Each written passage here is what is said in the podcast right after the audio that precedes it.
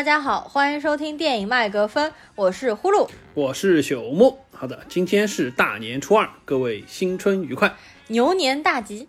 好，首先呢，感谢一下我们的听众，相互陪伴着我们又来到了新的一年。嗯，所以说呼噜同学又准备来抽奖了。嗯，呃，我们当时过五千粉丝的时候是抽了一套书，《我的天才女友》的原版小说《那不勒斯四部曲》。那么这次呢，我们过了八千粉丝，我们决定再抽两本书吧，而且正好是和我们今天要聊的这部电影《唐人街探案三》是有密切关系的两本悬疑侦探小说。没错，就是被誉为密室之王的约翰·迪克森·卡尔的两部代表小说，一部是叫做《三口棺材》，一部叫做《犹大之窗》。这两部小说呢，都可谓是密室推理的巅峰之作。然后他在这次《唐探三》里面，应该也是借由刘昊然饰演的秦风之口给大家介绍了出来。因为我本来就是推理迷，所以说这两部书其实我很早以前就看过了。那我打算这一次呢，就抽两位。听友，然后每人送一本，就一个人送啊《犹大之窗》，一个人送《三口棺材》。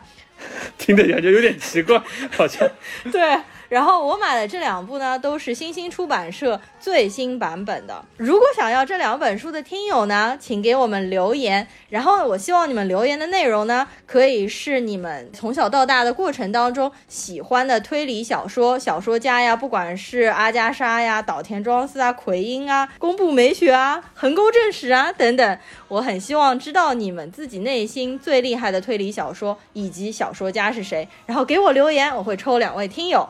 好的，那么接下来呢，我们就切入主题来聊一聊这部贺岁片，也就是《唐人街探案三》。那我们在正式聊《唐探三》之前呢，我先来说一下，就是我对《唐探三》的期待是零。看之前不像很多人可能看了一和二，对它期待非常的大。那我和大部分可能观众不同的是，我当年看完《唐探一》之后，我就对它的感觉是非常的平平。因为当时是二零一六年，当时的神探夏洛克正好那一部就是剧版的电影叫《可恶的新娘》，就和《唐探一》差了没几天，基本上同时上映的。我当时看了《唐探一》之后，就发现它当中大量的梗全部都是抄，就是神探夏洛克，你知道，所以我气不打一处来。再加上它当中的很多推理元素，实际上就是从各个推理的小说当中借鉴过来。我当时看完的感觉是，虽然它把各个元素融合的还不错，比如说犯罪啊。喜剧元素、推理元素融合的还不错，但我觉得并没有大家所说的那么好。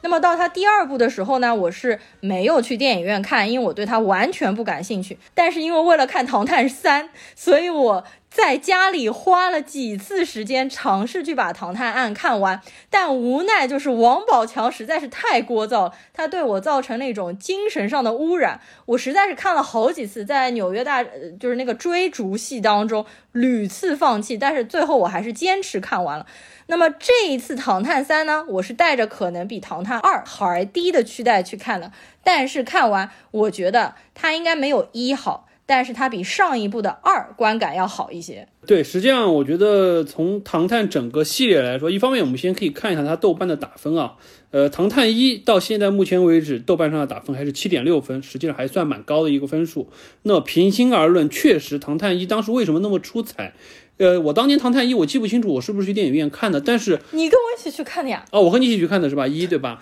？OK。对，因为当时它是在一五年的十二月三十号，也就实际上当时还不是春节档，实际上是一个跨年档，现在当然没有跨年档的概念了，实际上是元旦这个档期去上的。所以说当时我们对这个片子，我我本人也是一点期待都没有，因为。有王宝强在，我当时一直感觉是是不是又像泰囧一样是那种风格的片子，但是在那个就是相对于相对比较王宝强式的就是说搞笑的外表之下，实际上我们发现哎还是蛮有意思的一个案情的设置，包括两个案情，就是说嵌套的从黄金劫杀、黄金抢劫案和一个杀人案嵌套在一起来说，我们觉得还蛮有意思的。包括因为刘昊然的这个存在，把这个线带回了一个相对比较纯正传统的推理探案的剧，我们当时觉得有意外的惊喜。当然，到了二了之后，我们可以看得到，因为到了美国那边，然后完了之后打分也只有从七点六到了六点七分。我的观感也是，呃，王宝强太过于聒噪，他的大脸不断的处在镜头前面去玩那些相当相对而言比较低俗的烂梗，实际上让我对于这部片子的观看的连贯性和对于就是说真正想在剧情方面好好去深挖一下的这个感觉下降了很多，或者被破坏了很多。因为二的剧情实际上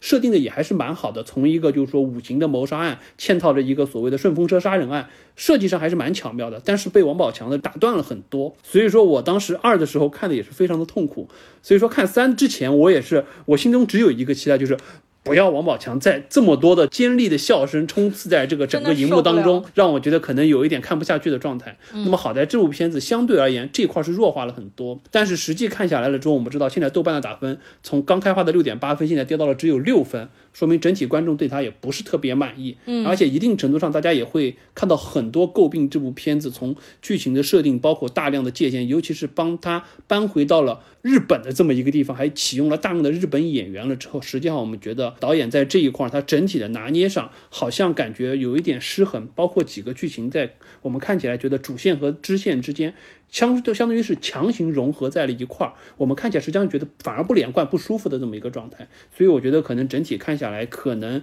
观感上比二要稍微好一点，但是没有达到它应该有的这么一个水平。好的，我先来说一下打分情况。豆瓣开画六点八分，现在一路下滑到了六分，估计会打破及格线，然后更加往下掉。目前是有二十万人的打分。那么现在是上映了两天，票房已经突破十八亿人民币了。我觉得影史上就国内的影史上好像很少有出现这种当天好像就破十亿了，非常夸张。昨天对就破十几亿了，然后预测的票房应该会达到六十三亿。新一代的战狼出现了一个。比战狼还要厉害吧？对，这个是憋了一年，说明陈思诚把这个片子捂了一年放到今年放还是对的。真的是好像说明了万众期待这部片子，因为我去买票的时候。我可能提前了两天去买，基本上影院已经只有边边角角的位置了。然后对比一下其他的电影啊，就比如说《刺杀小说家》，呃，现在是上映了两天，然后只有两亿的票房。然后还有刘德华的那个人潮汹涌嘛，他可能也才几千万的票房。我们想找一个时间看都看排不到片子的样子。嗯，是的，是的。不过那个人潮汹涌，因为它是改编于又是一部日本的推理小说嘛，电影《盗钥匙的方法》，芥雅人演的。然后因为我已经看过芥雅人的。盗钥匙的方法，我还看过韩国版本的盗钥匙的方法，我还看过柯南版本的，所以我对人潮汹涌可能期待就一般般，但是口碑目前其实是要比唐人街好的。刺杀小说家也是比唐人街要好的。刺杀小说家我们是预计明天去看的。对，包括那个李焕英也是打分都很高，反而唐探这个现在是属于垫底的状态。是的，是的。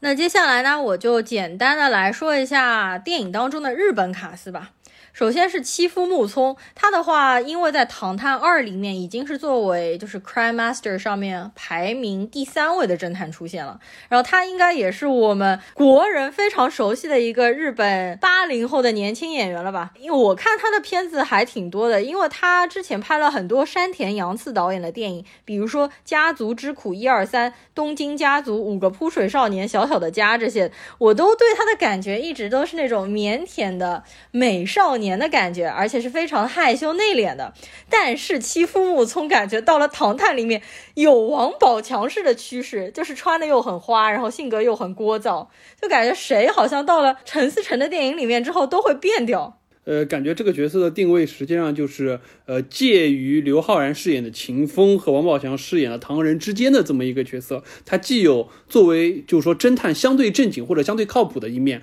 但是又要和王宝强能对着接那些玩梗的东西。嗯，所以我觉得这个角色也是蛮不容易的。然后接下来就是长泽雅美，因为我在看《唐探三》之前，我是没有看过任何预告啊，或者是前期消息的，所以我都不知道有谁来演。所以长泽雅美出来的时候，我其实是很意外的，然后还是蛮惊喜的。因为长泽雅美嘛，基本上可以把它对标，比如说 Gaki 啊、林濑遥啊、石原里美啊，就这些八零后或者八五后的现在非常火爆的日本的女星。所以我其实蛮好奇长泽雅美。为什么会来接陈思诚这个角色？而且他在这部片子里面总感觉被利用了，或者说被剥削了，就是说一些很猥琐的话。就比如说长泽雅美刚刚出现之前，王宝强不是在那边唱什么好凶啊什么之类的歌吗？一个什么大胸的这个梗就用在了长泽雅美身上。然后我就很震惊，他本人的形象。首先跟他本人的形象不贴切，再加上即使是贴切，如果用在这里的话，实际上也是一个很政治不正确的这么一个而且我觉得这个方式又直白又露骨又很低俗。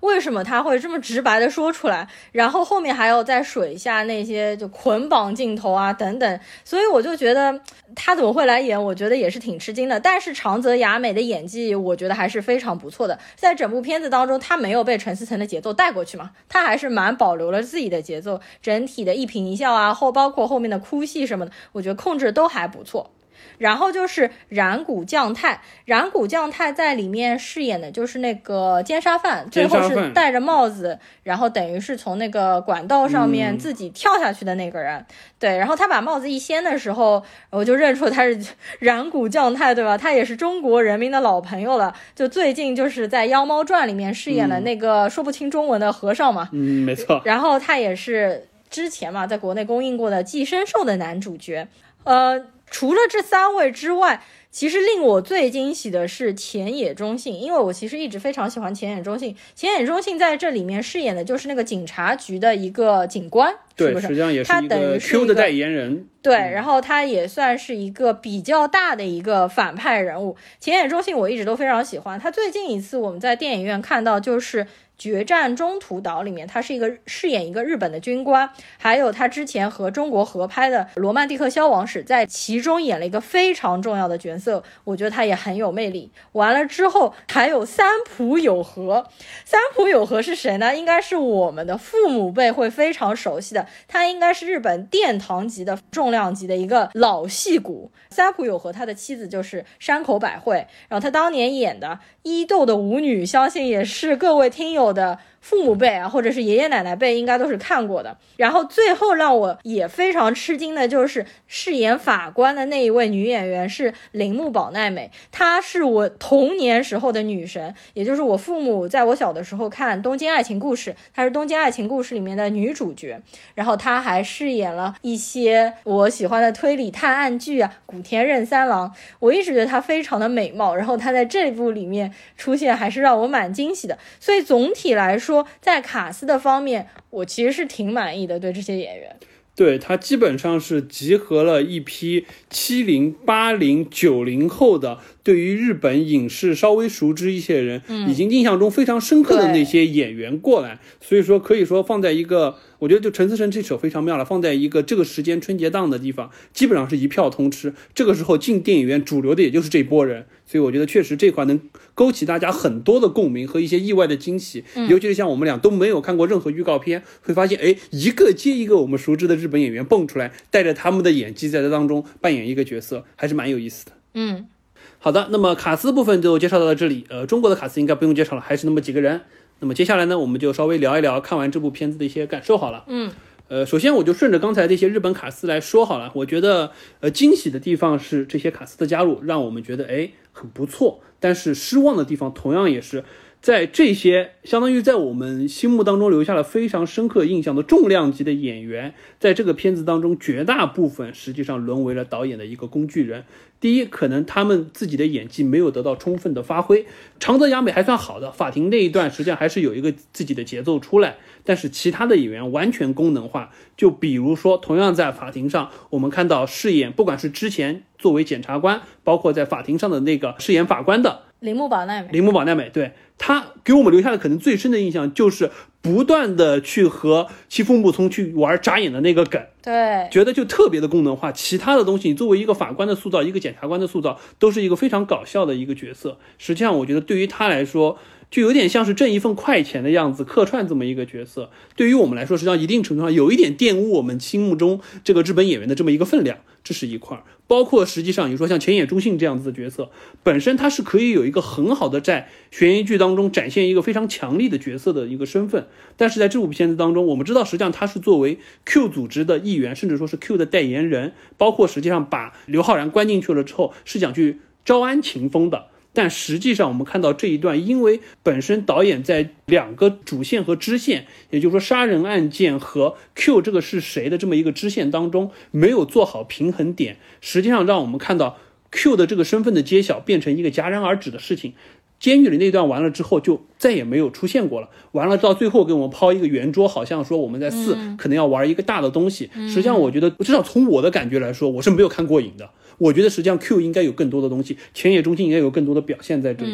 不单单是作为这么一个简单的角色，好像是实际上这段是突出了秦风他在这一块内心的坚定，不愿意说和你们 Q 所代表的那种理想同流合污。但实际上对于我们来说，对于这个演员。我觉得是低估了他，或者说是给他的东西太少了。我觉得这次很多人不满意这部戏打低分，其实有很大的原因，就是因为 Q 的这个设置，因为他前面埋的梗太大了，所以说很多人在看二的时候这么期待三，就是想看他如何解答到底谁是 Q。结果你就告诉我们，他其实一帮人，因为其实，在我们看这个三之前，已经网上有很多很多的 UP 主啊，然后推测谁是 Q，大家其实都猜了一圈了，结果他就说，你们猜的这些人其实都是 Q，他是一。一个组织这个东西其实就等于什么都没有解释，还是说可能在下一步里面解释？比如说这些组织里面是不是还有一个幕后黑手？但是如果我觉得是这样的话，就会显得很无聊，其实很像小学生设置。因为整部剧的感我感觉其实就很像柯南。你想，我从小学的时候看柯南，一直告诉我们有一个黑衣组织，有个幕后黑手。幕后黑手到底是谁呢？你看，我现在柯南都已经看了二十年了，对他永远不会告诉你，他永远不会告诉你，在他不完结的那一天，他不会告诉你。因为我觉得他们自己都没有想清楚是谁，反正就是看风嘛。之前还有说是毛利小五郎，之前还有说是阿里博士的，他永远不会告诉你，他永远会让你一直追寻下去。那我现在都追到已经成了一个大人了，我对这个东西其实我已经是无所谓了。我觉得可能陈思诚也是有这方面的想法。然后呢，Q 的这个组织其实它一出现，我其实第一想到的是王牌特工，因为它是一个圆桌嘛。然后王牌特工当时啊也是在英国这样一个地下组织，然后看上去很冠冕堂皇，实际上也是一个反派组织。里面还有不是梅林啊什么各各种人物坐在一个圆桌，戴了个帽子什么的。然后另外还有就是啊 Q 的这个圆桌设置也很像《血冰三部曲》，就是三部的那个英国电影《血冰三部曲》的其中第二部叫做热。血警探，它的那部戏的最后呢，也是告诉你，其实小镇上面没有一个具体的杀人凶手，是每一个小镇里面的各个人都是杀手，然后他们连接起来，听上去有点像东方快车谋杀案，但是还不完全一样，因为在热血警探里面，他也是最后出现每一个人。穿着那个长袍，头戴帽子，然后背光做了一个圆桌。我觉得陈思诚应该也是有借鉴。对，而且实际上你从这部片子当中对于 Q 他们的理想设定，也就是所谓的一场完美的犯罪，实际上就是通过权力，然后来书写历史，完成一个完美的犯罪。这一点实际上是和热血警探当中那些人所谓的这个小镇上掌握权力的人，希望就是说排除所有的异己，最终。一个非常荒诞的目的，让这个小镇重新评为文明小镇，排除那些不文明的行为，实际上是非常类似的。就是说，是以权力为核心，建立一个新秩序，从而来完成的这么一个就是圆桌控制。所以说，我觉得和这个是有点像的。但是确实，我觉得这部片子就对于 Q 这个东西，我相信绝大多数人都是不太满意的。而且，我觉得最让人觉得蛋疼一点就是，他这部片子，因为唐探每一次都会把两个事情穿在一起来说，但是一和二是。两个谋杀案件都是两个，要么是像第一部黄金劫杀案和一个斯诺去导演的那一个谋杀案，两个串在一起。第二个的话实际上是五行谋杀案和一个顺风车杀人谋在一起，两个都是实际上是以凶杀案套凶杀案的方式去串联。大家会觉得，哎，你在发现探案的过程当中会揭露一个新的秘密。但是在这一步，因为有了一个包袱，就是你必须把 Q 的问题解决，所以说实际上是把 Q 的这个案件和我们这个所谓的日本本格密室。谋杀案的案件要放在一起来串，但实际的结果是你没有足够的时间去把 Q 的这条线充分的说清楚。前半段基本上是为了密室谋杀案当中强行把 Q 的身份揭露了出来，到了最后又要把密室谋杀案给还原给。收尾，而且收尾的方式，实际上我们看到，在整个法庭戏那一段是非常的搞笑，非常的不合逻辑。整个的法庭的秩序一点都没有，就感觉一下子又沦落到了一个像日本卡通片的这么一个级别，就是不断的举证，然后不断的去反转这个状态。所以说，实际上让我们觉得 Q 的这条线在当中，就属于勉勉强强完成了任务。但是让大家看了觉得非常的难受，最后又企图说用这么一个类似彩蛋的方式告诉你，哎，接下来我可能在第四部我要去伦敦，我要去到 Sherlock 的故乡对去拍，哎，到阿加莎的故乡去拍，把真正 Q 的这个身份以及 Q 的这波人。最终跟你说清楚，包括最后刘德华来客串一下，好像感觉他可能是哎大佬还是怎么着？因为另外几个实际上是前几部出现过的，所以说我觉得这个实际上就是属于那种就走一步看一步，脚踩西瓜皮。我这部拍了，反正唐他们每两年拍一次，隔两年我再看看你们什么样的风向，我可能剧本上也不断的改一改，然后完了之后迎合一下大家。所以我觉得这一块是呃我不太喜欢的一个导演投机取巧的方式，包括他想要做的东西太多，但实际上。有限的片长，你如果说真的挪掉一些我们觉得比较低俗的搞笑的那些场景和一些相对比较混杂、比较乱的那种街头场景之后，给更多一点 Q 的戏份来展现它的空间，可能我们会觉得看得更过瘾啊，不是现在处于夹在一个相对有一点深度的悬疑探案片和甚至说是可能和谋杀宇宙相关的这么一个大世界观的情况之下，又套了一个贺岁片必须讨好更多观众的这么一个搞笑的外壳情况之下。我觉得会好很多。就最后那个 Q 的圆桌会议，然后拉远是在大本钟，就是伦敦。那个时候我真的觉得超可怕的，因为我觉得如果他第四部要在伦敦拍的话，我真担心他会去找 Benedict Cumberbatch，你知道吗？就是神探夏洛克，因为毕竟伦敦英国是阿加莎和福尔摩斯的发源地啊。我就非常担心他真的会去找一些让我一直以来非常喜欢的推理小说的，比如说英国的演员。如果真的去找，我觉得我会绝倒的好吗？就像比如说这次长泽雅美的粉丝看他来演部这部戏都会很心疼他。我就希望什么 B C 啊之类的，千万千万不要去接陈思诚的这部烂戏。但我觉得他可能也没有这么大的调动的，我觉得 B C 应该不会屑于去拍这个的。哎呀，太担心了。然后我们再回来聊一聊这次所谓的密室本格推理案件，这个其实也是让我非常不满的一个原因，因为在这个案件基本上一开场，他们就带去犯罪现场，一说这是密室，然后里面两个人打斗，听到声音啪，然后我就想啊。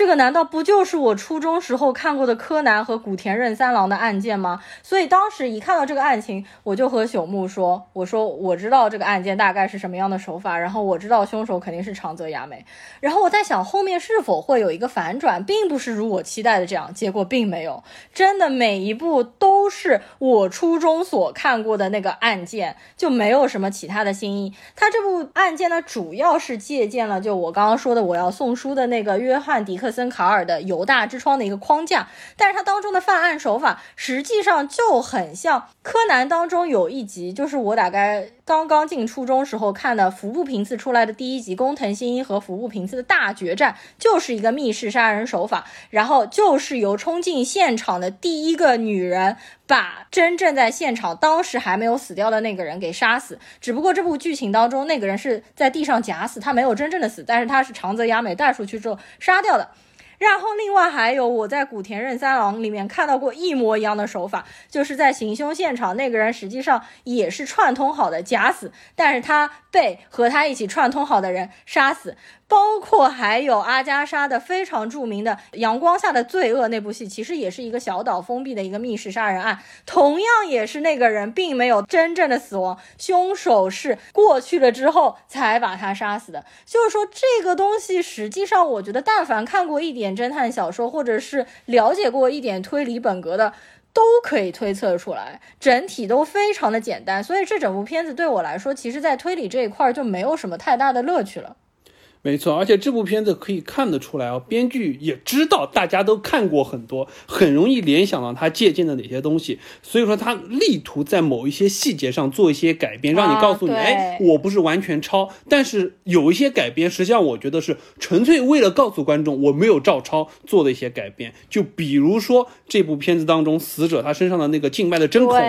那个针孔实际上到了这部片子当中，他做的改编是什么？实际上是说，哎。我不是说因为被注射或者说是怎么样，我是为了现场我要撒我要抽一点血撒一包血在那边，但是这个洒血的动作和他要完成的这个谋杀案前后没有任何的关联，纯粹就是把这个针孔的事情告诉你，哎，我是做了改编的，所以我觉得这个地方就特别的愚蠢。是的，因为这个针孔是怎么回事呢？就是在柯南的那一集里面呢，是冲进现场的第一个女人，她过去推醒那个还没有死掉的那个被是被害者，然后趁机在慌乱之中，就是别人的慌乱之中，她用针孔就是朝他的脖子上面下毒，然后把他杀掉。所以在验尸官验尸体的时候，会发现他的脖子上有个很小的针孔。如果你不去找的话，你不知道这个针孔存在，你是很容易忽略它的。那么后来秦风在找找夫的时候，不是发现那个针孔嘛？我在想，哎，这个都和柯南一模一样吗？后来他告诉你，哎，这个针孔我们是抽血用的，但是他其实改的这个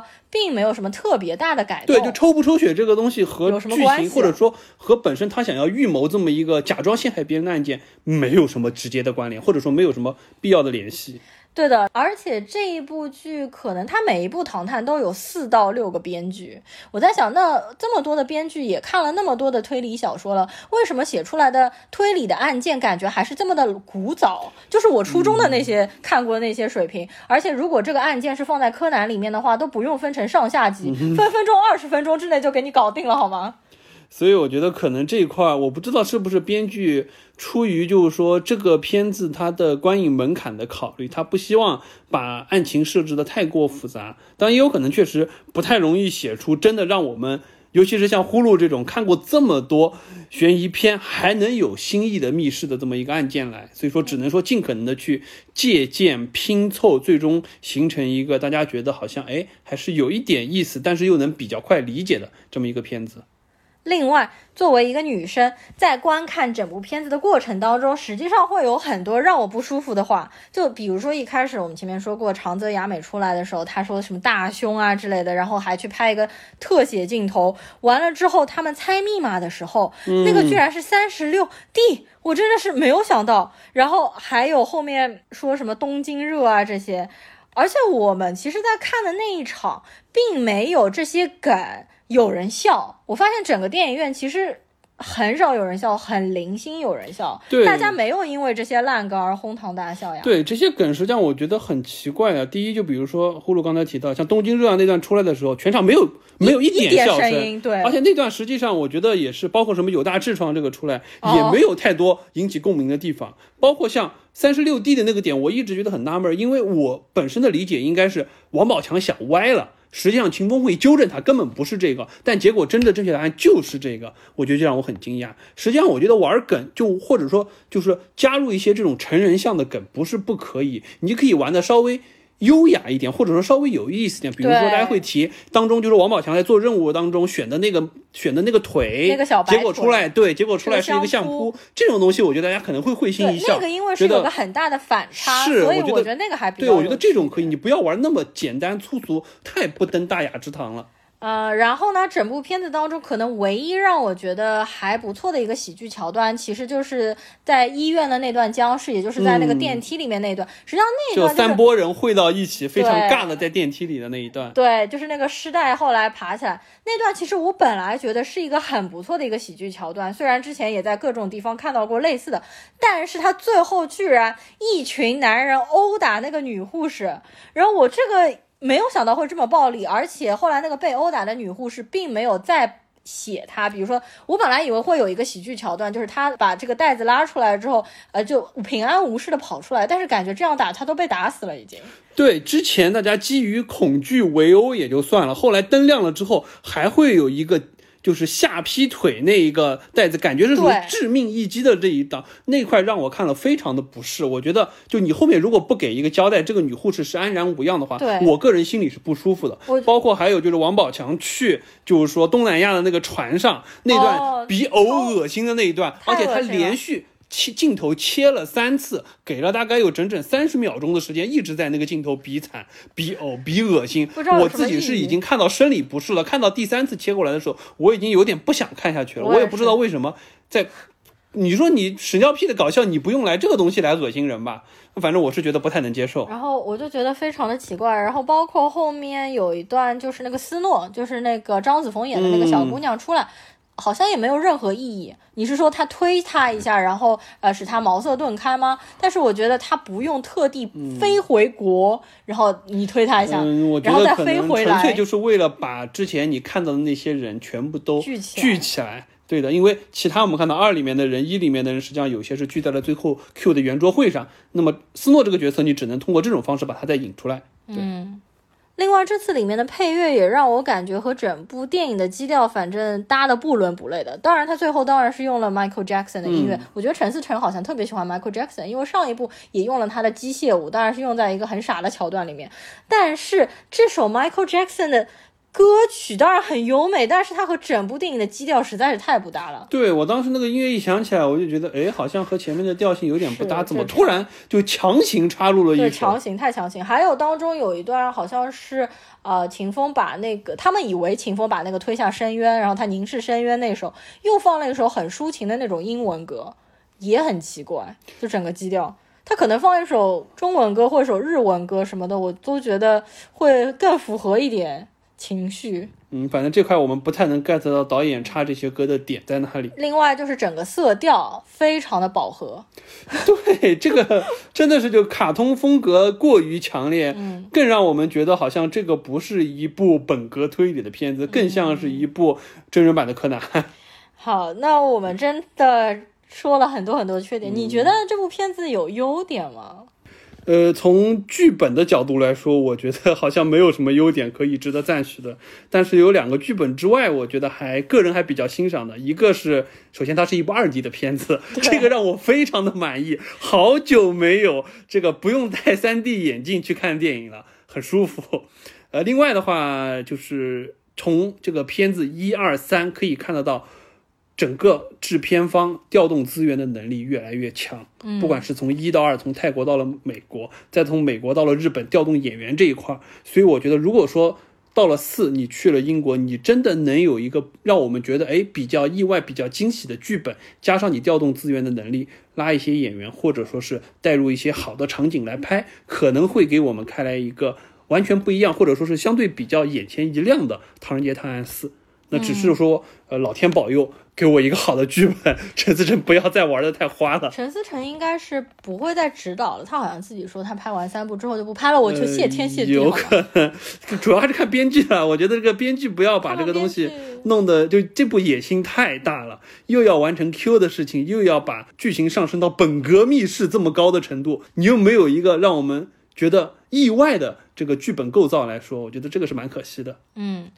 因为我们回过头来看《唐探一》和《唐探二》，实际上我们知道剧本是明显有借鉴，并且改编了一些。比如说像就是说《唐探一》里面的时候，实际上我们觉得最后斯诺这个小女孩的反转，很多人觉得可能是像《白夜行》，但实际上网上大家说可能更像是一个日本九零后的作家叫做清崎有物写的一本叫《体育馆之谜》当中，这个相当于是剧情反转到一个小女孩才是幕后真凶的这一块。嗯，只是说当时这部小说可能大家很不熟悉，我们都没有之前都没有听过，对，所以说我们一定程度上觉得。哎，有一些意外之喜，因为第一部里面他借鉴的应该有四部，但是那四部我其实都没看过，只有当中的奎因我看过，他的比较出出名的就是 X Y 的悲剧，还有希腊。馆之谜，但是实际上他第一部里面好像借鉴的那四部都是比较冷门的，对，相对比较所以当时看的时候还是蛮有惊喜的。对，没错。然后到了二了之后，实际上在整个二，我们知道大家非常像去借鉴了，呃，就是台湾的那个导演陈国富的一部香港台湾合拍的一部恐怖片，我也非常喜欢，叫做《双瞳》，就是双瞳孔的那个双瞳。对，当然他那个里面有一些就是说奇幻魔幻的元素，实际上是讲一个道教升仙的。故事，然后完了之后怎么样？就是说也是模仿，就是说为了让人升仙，然后要通过五种地狱的杀人方式，然后来满足这么个现场。只是说在二里面改编成了五行杀人，再加上一个就是当中的顺风车杀人案件，一定程度上让我们觉得，哎，这两个东西嵌套在一起还比较有意思。而且五行杀人的这个故事，一定程度上让我们觉得理解起来更顺畅，也更现实一点。啊，当然那个抄袭或者说借鉴双瞳呢，啊，陈思诚当然也是没有掩盖，因为陈思诚在第二部《唐探》里面当中那个委托人就是那个很有钱的富豪，他就叫陈国富，他实际上就是去致敬了双瞳的导演陈国富。是，所以说一定程度上从他们这个编剧组角度来说，他借鉴也好，致敬也好，在这个基础之上去做改编和杂糅，对我们来说还是有一些惊喜的。包括像一当中，我们可能就。没有看过这几部小说，二当中可能也是一种拍的最好的呀。对，二也是以我们觉得好像还可以接受的一种方式，但是二真的我很讨厌。二我觉得可能是整个真的对对，就是剧本还 OK，但是整个片子太闹太闹了。到了三，实际上我们看得出来导演是有想法的。但是只是说，呃，日本的这些东西我们太熟了，很快被我们识破了，我们就会觉得，像刚刚呼噜轻轻松松就举出了三个非常雷同的借鉴的情节，包括导演也非常非常不藏拙的去做了一些小的修饰，告诉你我不完全是抄袭，我有改编，只是这些东西我们非常不买账而已。但是我觉得这个编剧组实际上他对于这一块是有野心的。所以说，我们就是刚刚提到，如果说四，他能把这个东西改编的更巧妙一些，或者说是不要拿一个我们那么熟悉的这个案情构造，不要再拿这种密室这种大家已经玩的可能玩不出新意的东西来，可能哎真能给我们一些比较觉得有意思的，让我们觉得可能我们视野之外或者说是概念之外的一个剧情来说，我觉得还是可以的。可能推理小说发展了这么一百多年，我觉得可能 能想到的，对，都已经写完了。包括这么多年来，推理小说渐渐式微，也是这个原因。是的，没错。就大家现在其实，在流传的或者大家看的比较广的，其实都还是你看福尔摩斯都是上上个世纪的产物啊，阿加莎或者什么，我觉得阿加莎都已经把所有的那个类型都写光了，好吗？包括大家。哎，这个这次说的密室之王，他实际上也是已经一个去世了已经五十年的人了，没有太多新的东西，所以我觉得可能像这一部说是一个本格密室，但实际上最终我们看到到了 Q 引出了之后，已经进入到了一个类似社会派的这个风格，开始讨论的就不单单是简单的。本格推理的这么一件事情了，上升到了一个新的高度。因为如果说顺着 Q 的这个理想往下去说，再放到英国这么一个习惯了历来去搞一些政府阴谋论的，就比如说像当年国会爆炸案啊，像 V for Vendetta 啊这种背景构造的这么一个国家，可能走到一个新的程度，可能就我觉得可能就四的风格就变了，不再是以推理悬疑探案为主了，可能更多的是进入一个就纯粹的一个悬疑，开始去接入 Q 背后的。这么一个斗争，而且你看到这一部结尾的时候，很明显看到两派开始站开了。Q 那一派圆桌会议，然后这一派以秦风为首站在那个塔上，就有一种像复联要开始出击了的感觉，对不对？是的，是的，是的。所以我觉得可能四的走向完全不是我们之前就说继续认为它的走向。嗯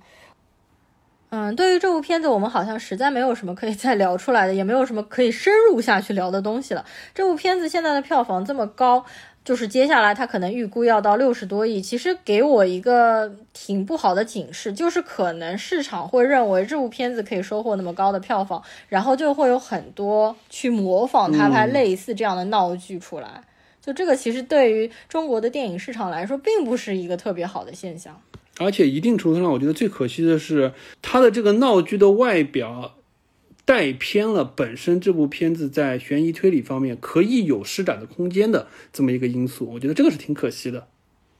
好的，那我们这个就先聊到这儿。完了之后，我们说说最近我们看了两部就很火的剧吧。呃，一个就是大家都知道，这个漫威现在出了《旺达与幻视》（Wonder Vision），对，旺达幻视，对，这么一个相当于是周更的呃美剧。对，然后我们真的是每周。跟着他就每周五一更新，我们马上就会看。然后，而且我是觉得越来越精彩，因为刚开始第一、第二集的时候，我们其实懵逼状态。前两局有一点崩了，觉得 Marvel 怎么开始玩这个东西了？但是我是觉得他胆子真的非常大，对，就真的花两周时间就让你们去。去猜疑，去去开始有一种心态快崩溃的感觉。到了第三部，开始陆陆续续开始揭开真相。那到了现在，已经出到第五、第六集、第六集了。对，对今天因为我们刚刚看完第六集嘛，然后其实 Vision 他已经知道了自己的一个情况，然后他已经走到了那个保护罩的外面。但是，呃，旺达马上又扩大了保护圈。然后当中最搞笑的那个是快银换了一个人，一个对，还有吐槽说他居然